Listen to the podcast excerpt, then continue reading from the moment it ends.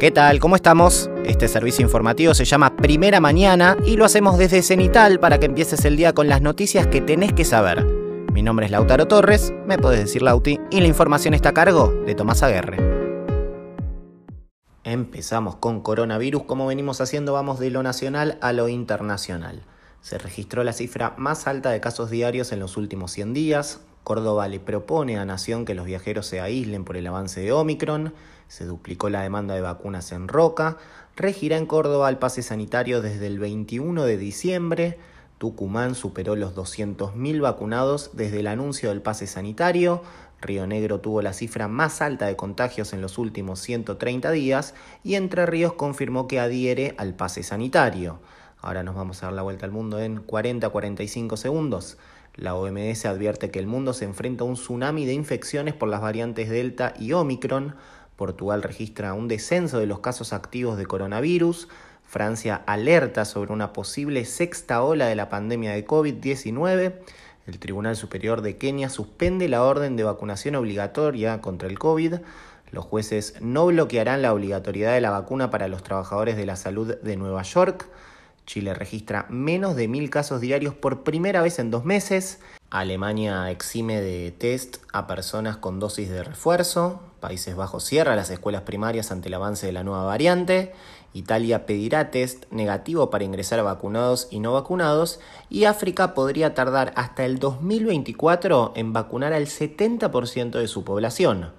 Vamos al siguiente tema de la jornada, inflación. ¿Por qué? Porque el índice de precios al consumidor, el IPC, aumentó un 2,5% en noviembre y acumula un alza de 51,2% en los últimos 12 meses y 45,4% en lo que va del año.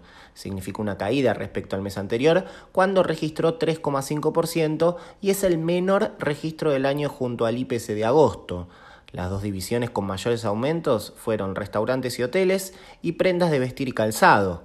Alimentos y bebidas no alcohólicas aumentó 2,1% mensual frente al 2,4% de octubre.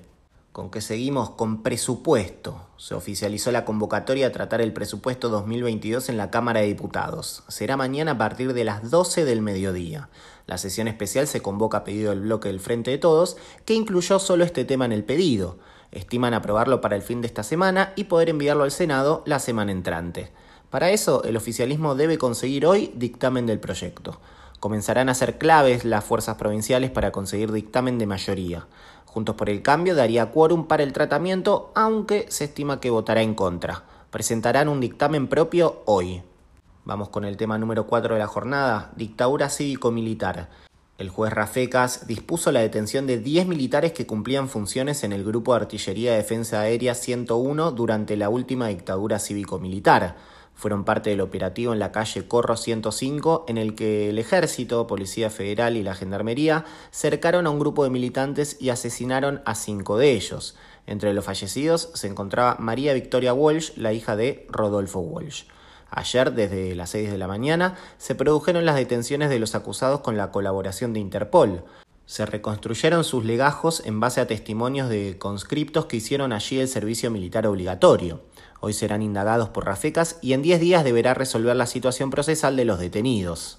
Vamos con el anteúltimo tema de la jornada, Malta. ¿Por qué? Porque Malta se convirtió en el primer país de la Unión Europea en legalizar el uso de cannabis con fines recreativos.